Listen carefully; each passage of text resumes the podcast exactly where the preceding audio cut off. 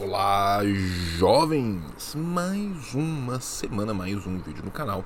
Essa semana eu tô trazendo uma fala que eu fiz com o meu camarada, menino Leandro Fortes, lá do DCM, do Diário do Centro do Mundo, numa das entrevistas que eu dei lá e que eu acho que tá bem interessante. Então você que está em casa vai poder vê-la, mas antes, lembre-se de se inscrever no canal, de ativar o sininho, de dar like, de comentar, de curtir, de imprimir e fazer um lambi-lambi.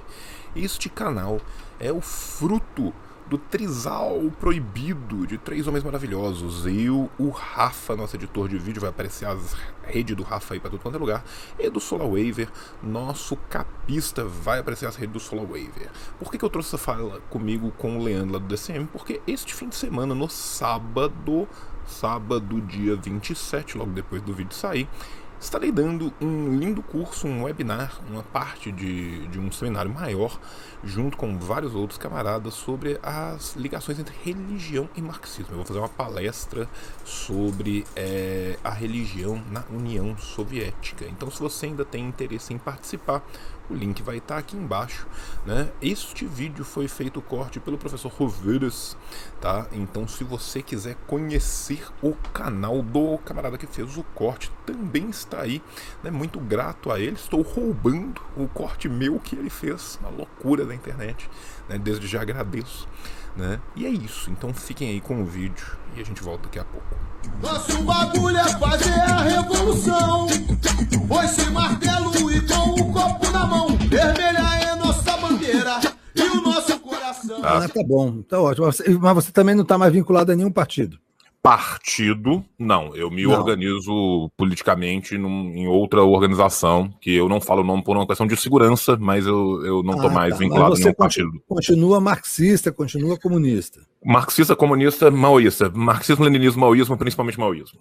Ah, então ótimo, muito bom saber, ótimo saber. Então já vou aproveitar, porque estou com um gancho sensacional para a gente conversar, que é essa história de Cuba. Eu queria muito as suas impressões, assim, você, a, a, esse movimento contra-revolucionário em Cuba, eu acho que ele tem outras variáveis que não é só a contra-revolução. Não, sim, eu estava é, falando é, dessa. É, eu queria muito sua opinião sobre isso, por favor, João. Existe uma questão geopolítica importante, existem questões locais que também são importantes e a gente tem que pesar. Né? A primeira coisa que a gente tem que lembrar sempre é a questão do bloqueio. Né? A gente tem que lembrar que o Brasil não aguentou 14 dias de lockout de caminhoneiro e as coisas começaram a faltar no Brasil de cima e embaixo. 14 dias de um mero lockout, que era uma questão muito mais da nossa má infraestrutura logística do que acesso. A gente não foi bloqueado o acesso em momento nenhum e já foi o bastante para causar um pequeno caos no país. Cuba sofre um bloqueio que dura mais de 60 anos. Muitas vezes quando a gente fala bloqueio, as pessoas não entendem o que é o bloqueio, como que o bloqueio funciona. Eu vou me permitir dar alguns exemplos. O bloqueio ele funciona em duas frontes. Primeiro, ele bloqueia o acesso do governo cubano ao dólar para suas transações internacionais, ou seja, o governo cubano não pode fazer transações em dólar. Isso significa que numa economia em que o dólar é a moeda global, o governo cubano não faz transações internacionais, salvo com alguns poucos pares. Durante um período gigantesco, onde houve a União Soviética, era a União Soviética que fez, tanto que a adesão do castrismo à União Soviética, que foi uma adesão completamente cega, qualquer coisa que a União Soviética fazia, Cuba estava batendo palma. Era uma necessidade geopolítica, uma necessidade de vivência do povo. Sem aquilo, o povo não vivia, eles precisavam daquilo. Um belo dia de manhã, eis que a União Soviética acaba. Né? E aí Cuba cortou um dobrado gigantesco, assim como fez a Coreia do Norte, que sofria um bloqueio similar, que tinha relações intestinas com os países do leste europeu. Ao longo desses últimos 30 anos, Cuba teve forçosamente né, que criar algumas coisas localmente e modificar as suas rotas de comércio. A China se tornou um parceiro de Cuba. A China, por exemplo, ela já perdoou mais de 6 ou 7 bilhões de dólares em dívidas de Cuba. A China faz um aporte a Cuba, mas a China não é a União Soviética. Né, e Cuba vem sofrendo esse bloqueio. A segunda parte desse bloqueio é o bloqueio ele não permite a entrada de qualquer tecnologia que possa ter uso dual. O termo uso dual é um termo técnico falacioso para você bloquear literalmente qualquer coisa. Por quê? O que é uso dual? Uso dual é qualquer coisa que possa ter uso civil e militar. Por isso que ele é dual, porque ele pode ter uso militar. Só que aí vem o detalhe. Se uma bomba de cobalto num hospital, que é um equipamento para tratar câncer, tiver uma peça que pode ser usado num motor de uma esteira que possa estar num tanque, uso dual uso dual, ele tira desde o medicamento básico que serviria numa cadeia química para se fazer uma outra coisa que pode ser usada militarmente, até pasta de dente. Então, quando eu falo que eu estou tirando aquilo de uso dual, é um jeito bonito de, em organizações multilaterais, eu fingir que eu não estou matando velhos, pobres e crianças, enquanto eu estou matando velhos, pobres e crianças. Né? O, o bloqueio ele é assassino e ele é um assassino silencioso. Se eu jogo uma bomba num lugar, vai ter torso para um lado, pé para o outro, cabeça para o outro, sangue nas paredes, e aí vai vir alguém da Reuters, vai tirar uma foto e vai ficar feio para o meu governo que mandou uma bomba num lugar. Só que se eu faço um bloqueio, quem vai morrer primeiro? É o doente, depois vai morrer a criança que é mais fraca, o velho que é mais fraco, e isso vai minando a população. E a ideia é que essa população minada dos seus víveres, minada da sua condição de viver, vá se separando do governo que a representa. A ideia do, do bloqueio é matar o povo paulatinamente, dia sim e dia também, até que esse povo se revolte contra o governo, porque ele não tem como se revoltar contra o hegemon, contra o, a força estrangeira que está aplicando ali o bloqueio. Então a verdade é que Cuba vem sendo sucateada pelo bloqueio há mais de 60 anos. Ainda assim, uma nação de 11 milhões de pessoas, que é uma nação do tamanho de Portugal, gente igual a Portugal, teve não só 10 vezes menos mortes por Covid do que Portugal, para dar o exemplo de Portugal, como também desenvolveu a sua própria vacina. E concordo com o que você disse, desenvolveu a sua própria vacina por uma questão de necessidade. Cuba, que mesmo assim, com esses 60 anos de bloqueio, pese qualquer pesar teórico que eu possa ter, ou que qualquer marxista possa ter, com o viés que o governo cubano assumiu, seja para um lado, seja para o outro, Cuba é um exemplo de internacionalismo proletário. Inclusive, o foi durante a pandemia da Covid. A gente não precisa ter a memória muito grande para lembrar dos médicos cubanos na Itália, os italianos grato, batendo palma, agradecendo Cuba, porque os médicos, os médicos cubanos foram para a Itália no momento que a Itália era o epicentro da pandemia no mundo, no momento que fazia fila e mais fila de caminhão do exército italiano para pegar cadáver no centro e no sul da Itália. Os médicos cubanos estavam lá no olho do furacão, foram lá oferecer a sua vida em risco para poder ajudar o povo italiano. Você tem certeza de quantas moções né, o, o parlamento italiano fez ou quantas coisas que o parlamento italiano mandou para Cuba depois como forma de agradecimento? Né? Nenhuma. Então, assim, a gente tem isso. Óbvio que durante um período de pandemia, que você tem uma agudização das crises cíclicas do capitalismo, por mais que Cuba tente uma transição socialista aos seus próprios moldes, ela está inserida num mundo que não é, né, as coisas vão paulatinamente piorando. Então, de fato, há em Cuba uma escassez muito grande nesses últimos meses que vem levando a isso. Agora, a gente tem que entender também como que funciona a máquina de guerras híbridas de revoluções coloridas, né, que é o, o, o, os Estados Unidos. Né? A América Latina só terá futuro quando os Estados Unidos for passado. Isso é uma coisa muito óbvia e muito patente. Né? A primeira intervenção estadunidense na América Latina foi no próprio Haiti, que vocês estavam conversando há pouco tempo atrás. Quando a Revolução de Toussaint Louverture, houve o surgimento de várias insurgências no sul dos Estados Unidos dos negros escravizados estadunidenses que falaram: olha, esses caras estão nos mostrando que é possível ser livre. E os Estados Unidos falou assim: então nós temos que esmagar o Haiti. E esmagaram o Haiti. Inclusive, vamos lembrar aqui né, que a França da liberdade, da igualdade, da fraternidade não permitiu que a liberdade, a igualdade e a fraternidade existissem no Haiti. E os Estados Unidos, né, do Destino Manifesto, da terra de todos, né, todos desde que na tabela da Pantene né, fiquem perto do branco gelo. porque quando teve qualquer tipo de insurreição no sul dos Estados Unidos, o liberalismo e o escravismo sempre andaram de mãos dadas. Pois muito bem. No pós-segunda guerra, principalmente, de 1946 para cá, os Estados Unidos já fez formalmente, já participou formalmente, já mandou o exército ou colaborou com a logística de 51 invasões a países estrangeiros. 51 invasões. Né? Essa é o grau da ingerência. Os Estados Unidos ele tem uma estrutura global imperial bizarra, os Estados Unidos têm mais de 800 bases espalhadas pelo mundo inteiro, numa economia que é completamente dependente do seu, do seu setor militar. Então, independente de quem está lá, se é um democrata ou se é um republicano, quem manda nos Estados Unidos de fato é o conglomerado empresarial militar, porque aquilo é o que faz a economia dos Estados Unidos girar, girar com déficits, por sinal, e quem paga esses déficits são os outros países do capitalismo global. Desde que os Estados Unidos quebrou o padrão de Bretton Woods do, do dólar ao ouro na década de 70, que seus déficits continuam crescendo, esses déficits são exportados para o estrangeiro na forma desses gastos militares e desses acordos que fazem com que os Estados Unidos fiquem rerolando, rerolando, rerolando, rerolando para frente a sua dívida, a dívida que é completamente impagável, é um gigante com pés de barro.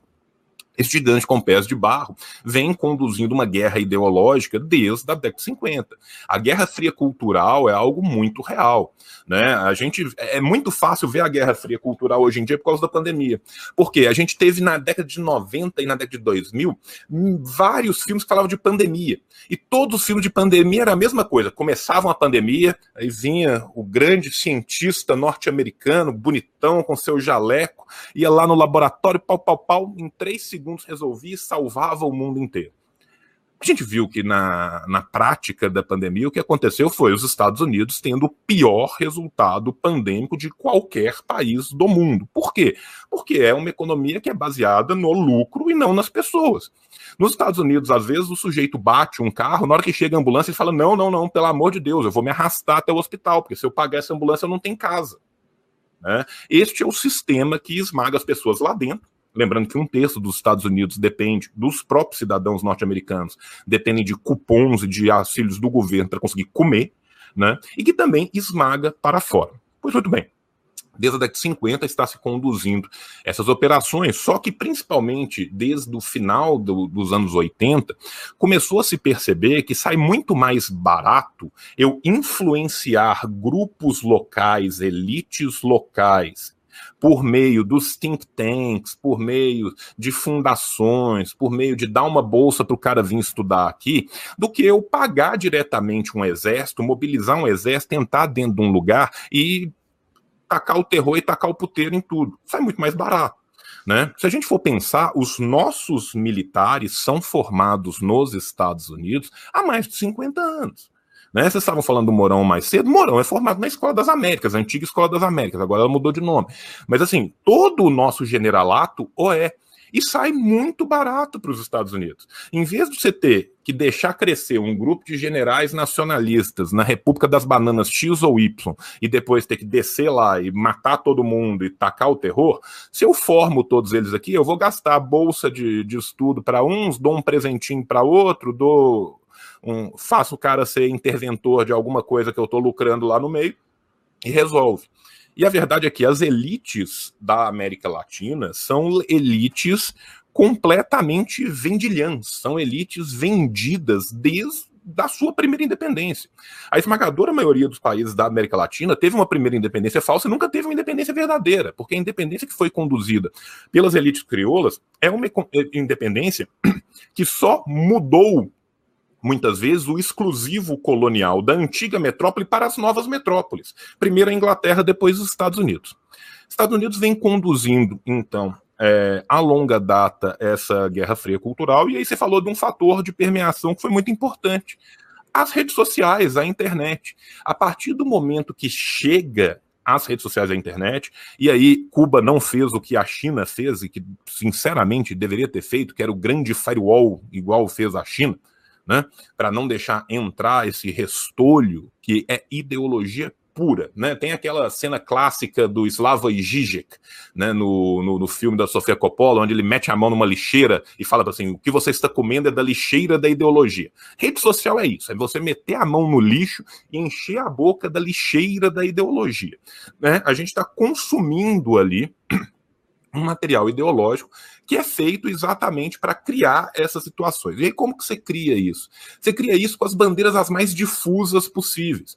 É só lembrar do que foi o MBL, gente. O MBL foi pago pela Atlas Network, pelos think tanks todos, Students for Liberty. Todos esses caras pagavam continuam pagando, né? Um movimento apartidário jovem que vai bastar no Democratas. Para quem não lembra, gente, Democratas é o Arena, né? Nós estamos falando de um, de, um, de um, partido que é golpista desde o golpe do golpe de verdade, 64.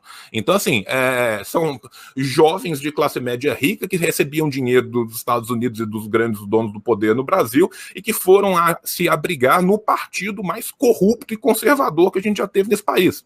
Né? Procurem seu PFL escândalos. Vocês que não nasceram nas décadas de 80 e 90, recomendo vocês conhecerem figuras maravilhosas como Inocêncio de Oliveira, para vocês verem que beleza que é o PFL e a sua linda história. É, mas voltando aqui à situação, você, você, você precisa de um núcleo duro muito pequeno. Porque vai ser esse núcleo duro, muito pequeno, que vai receber treinamento, que vai ter essa cabeça de ponte com um império, que vai replicar isso nas redes sociais e vai criar depois aquelas pessoas que vão fazer os protestos. Você precisa de um lugar de protesto. Qual lugar melhor do que o Malecom? Sabe? E aí você vai para lá com as bandeiras mais difusas de todas: liberdade, isso. democracia. Contra a corrupção. Contra a corrupção, sabe? É, é, é, são esses truísmos baratos que qualquer um é a favor. É a mesma coisa, se eu fizer assim, ah, passeata contra a pedofilia. Quem que vai ser a favor? Passeata contra o câncer no cu. É, é assim, é uma coisa que simplesmente. É, as passe... João, desculpa, aquelas passeatas contra a corrupção. Né, pré-impeachment da Dilma, assim, assim, todos os corruptos brasileiros estavam presentes nela enrolados em bandeira e, fazendo. O símbolo das passeatas. Primeiro, era feito na frente da Fiesp, com o pato gigante, com todo mundo usando camisa da CBF. Não existe instituição mais corrupta do que a própria CBF. Talvez a Fiesp que esteja ali na frente. Verdade. Sabe? Então, assim, é, é um negócio que é, é, é, é feito da forma mais aberta possível. Por quê? Porque é para pegar todo mundo. Então, assim, eu, particularmente, minha visão, acho que é óbvio que existem problemas em Cuba.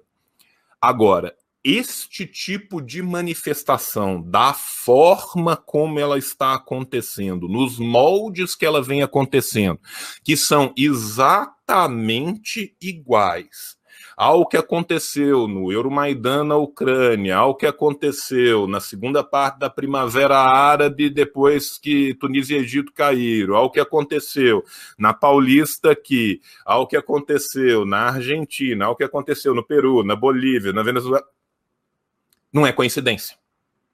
Né? Então, assim, para mim fica muito claro. Para além disso, os Estados Unidos abertamente abrem o financiamento público que eles dão a organizações que trabalham com mudança de regime. Organizações como NED, é, Radio Free Asia e várias outras, Atlas Network, Students for Liberty, que são todas pagas com dinheiro público estadunidense, são organizações voltadas para mudança de regime aonde o regime não seja lacaio dos Estados Unidos. Estados Unidos, desde que ele saiu como hegemon único da ordem mundial em 1990, ele tinha um plano de passar mais 200 anos como único. Em 30 anos, esse plano acabou. A China surgiu como uma potência, a Rússia surgiu de novo como um player global. Pesem todos os pesares de organização interna de um ou de outro. Eu não estou aqui discutindo teoria, estou aqui discutindo a prática real a, a, a, da história aqui. A verdade é que este plano acabou e, neste sentido, recrudesceu para a gente. A partir do momento que as áreas, né, se a gente for pensar, né, o globo como um todo, da metade para lá deu ruim. Eles têm que garantir da metade para cá. Nós, infelizmente, geograficamente, somos o quintal dos Estados Unidos. Então a gente pode ter certeza das intervenções. Gente, é só a gente pensar que teve no Brasil com a Dilma, teve na Bolívia, com o Evo, teve a tentativa de ter no Peru, está tendo na Colômbia, está tendo em Cuba. Se você cobrir um prato de bosta com o granulado mais bonito do mundo e o chantilly mais gostoso do planeta, você continua comendo bosta. O sistema capitalista é bosta. Qual que é o problema da, da social-democracia e do reformismo? É que você não tem como consertar o inconsertável. O sistema capitalista é um sistema que se baseia na exploração do homem pelo homem e em lucros cada vez maiores, numa espiral aumentando de lucros. Se uma empresa lucra 10 bilhões de dólares no primeiro ano e no segundo ano ela lucra 9 bilhões de dólares, ela é incapaz de perceber que ela lucrou 19 bilhões de dólares. O balanço dela vai falar que o lucro dela caiu 10%. Esse é o sistema capitalista. E esse sistema, ele necessita de uma massa gigantesca de explorados para que a gente tenha uma minoria minúscula de privilegiados. O Brasil, ao longo da pandemia, tem 40 novos bilionários. O Brasil tem 40 novos bilionários porque ele tem 530 mil mortos, porque ele tem 15 milhões de pessoas na pobreza extrema e porque ele tem 60 milhões de pessoas na pobreza. Se ele não tivesse tanta gente pobre, tanta gente morrendo, não teria esses novos bilionários. Este é o sistema. Achar que esse sistema vai ser reformado por dentro é enganar a si mesmo e é enganar o povo. A partir do momento que você serve dois senhores antagônicos, um dos dois, para um dos dois você está mentindo. Não existe como servir ao povo e servir ao capital. Ou se serve ao povo, ou se serve ao capital. Esse é um problema básico. Vou além. Quando a gente pega a, a exceção à regra do que foi a política brasileira, tá? que foram os governos de, de Lula e o governo de Dilma. Exceção à regra do que foi a tradição da política brasileira. As pessoas que foram inseridas na sociedade, que foram tiradas da, debaixo da linha da pobreza, foram tiradas pelo prisma do consumo. Essas pessoas não foram transformadas em cidadãos, elas foram transformadas em consumidores. O capitalismo ele é portador de morte, ele é portador de crises, e essas crises são cíclicas. Na primeira crise cíclica do capitalismo, essas pessoas caíram de volta ou para a pobreza ou para muito perto da pobreza. Por quê? Porque as reformas que foram feitas, meramente superestruturais, não mudaram a infraestrutura de exploração do nosso sistema não precisa achar que o banqueiro, que o grande capitalista, que os grandes interventores, que o Brasil, a burguesia do Brasil, ela deixou de ser uma burguesia produtiva há muito tempo. Ela, o Brasil vem se desindustrializando a passos largos e a nossa burguesia vem se tornando cada vez mais uma burguesia de rentiers e interventores estrangeiros. Os nossos burgueses são os caras que lucram 5% em cima do lucro de que está indo para o exterior. Se achar que esses caras vão um belo dia abandonar as suas prebendas e o seu Fausto, porque houve uma, uma petição no Avast. Gente, Nunca na história da humanidade houve nenhuma mudança sistêmica por comum acordo e abraços e petição no Avaste, sabe? Ninguém chegou na Bastilha segurando flores e falou o amor vencerá o ódio, a Bastilha explodiu, sabe? Não, as revoluções acontecem por meio da violência. Por quê? Porque o sistema ocorre por meio da violência. Violência verdadeira é uma criança ir dormir com fome num sistema global que produz três vezes mais comida do que tem, do que tem fome no mundo. Isso é violência. Tá? Violência é o sujeito morrer de doença que era facilmente combatível porque não se vale a pena gastar dinheiro nesse pobre para que ele viva. Isso é violência. A violência ela é institucionalizada pelo sistema e aplicada contra o povo dia sim e dia também. A violência revolucionária, aí nós vamos ser fanoniano, né? A violência revolucionária, ela é a violência que nasce da violência do opressor e que ela leva o oprimido à sua liberdade exatamente para se criar um mundo novo onde não haja necessidade de violência. Então, na minha sincera opinião, não existe alternativa. Quando a gente fala socialismo ou barbárie, é socialismo ou barbárie mesmo, porque nós já vivemos na barbárie. Nós vivemos no país que mais consome pornografia transexual do mundo e que mais mata transexuais. Se vocês acham que tá ruim pra gente, vejam para os negros e para os pobres, e para os negros pobres, e para os negros pobres mulheres, como que as coisas funcionam. O Estado democrático de direito, ele mostra uma face muito, muito, muito diferente para quem é rico e para quem é pobre. Então, assim, esse idealismo burguês que garante uma falsa liberdade é a liberdade que o pobre e o rico têm de dormir embaixo de uma ponte. Né? Não existe solução nenhuma que não seja uma ruptura revolucionária, não existe solução que não seja a Revolução Brasileira. O resto é engodo em conluio com a classe que está ganhando com isso. E aí, sinceramente, é aquela coisa. Pode demorar às vezes mais, pode demorar às vezes menos. A traição dos burgueses a qualquer conciliador, ela é uma certeza.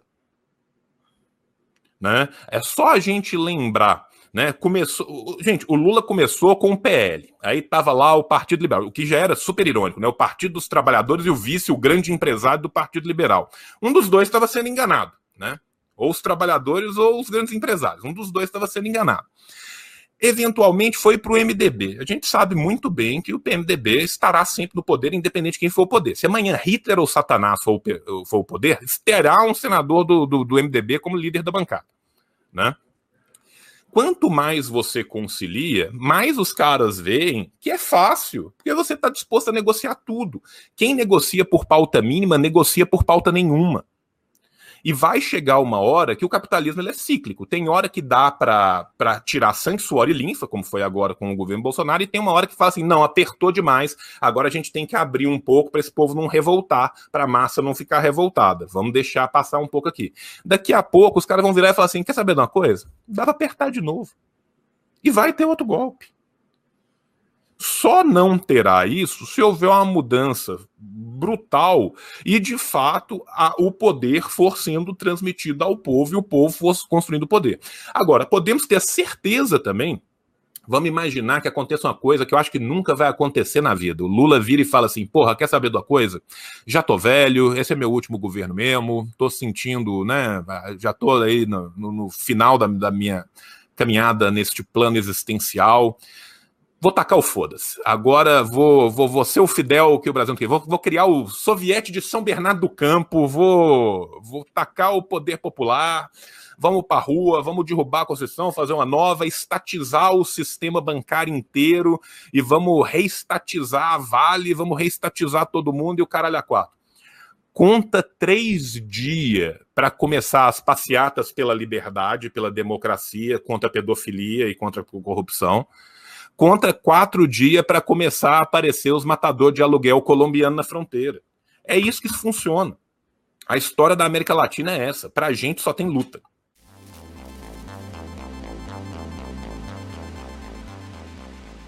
Pois muito bem, o vídeo acabou, o vídeo foi legal, você se divertiu, agora o que, que você faz? Você compartilha, você comenta, você curte, você ajuda no engajamento, porque nós da esquerda revolucionária sofremos muito com o algoritmo. Então, na semana que vem vai ter é, live com a Laura, colhe lá na Twitch da Laura, vai estar o link daí também embaixo. E depois, para quem não puder ver ao vivo, a live vai estar aqui no canal. E na outra semana voltamos com um vídeo inédito. Lembrando sempre que nós temos o Paraíso dos Cupons, aonde você tem nosso cupom perene das Ciências Revolucionárias. Assim disse João, vai aparecer aqui embaixo tudo certinho. Beijo no seu coração. Quem for participar amanhã lá do nosso seminário, manda um oi pro tio. E é isso. Semana que vem estamos de volta. Paz entre nós, guerra aos senhores. Venceremos. Tchau, tchau! Karl Marx, o gênio, escreveu o Capital. Lenin na Rússia e na China tem o mal. E o Che Guevara em Cuba toca internacional.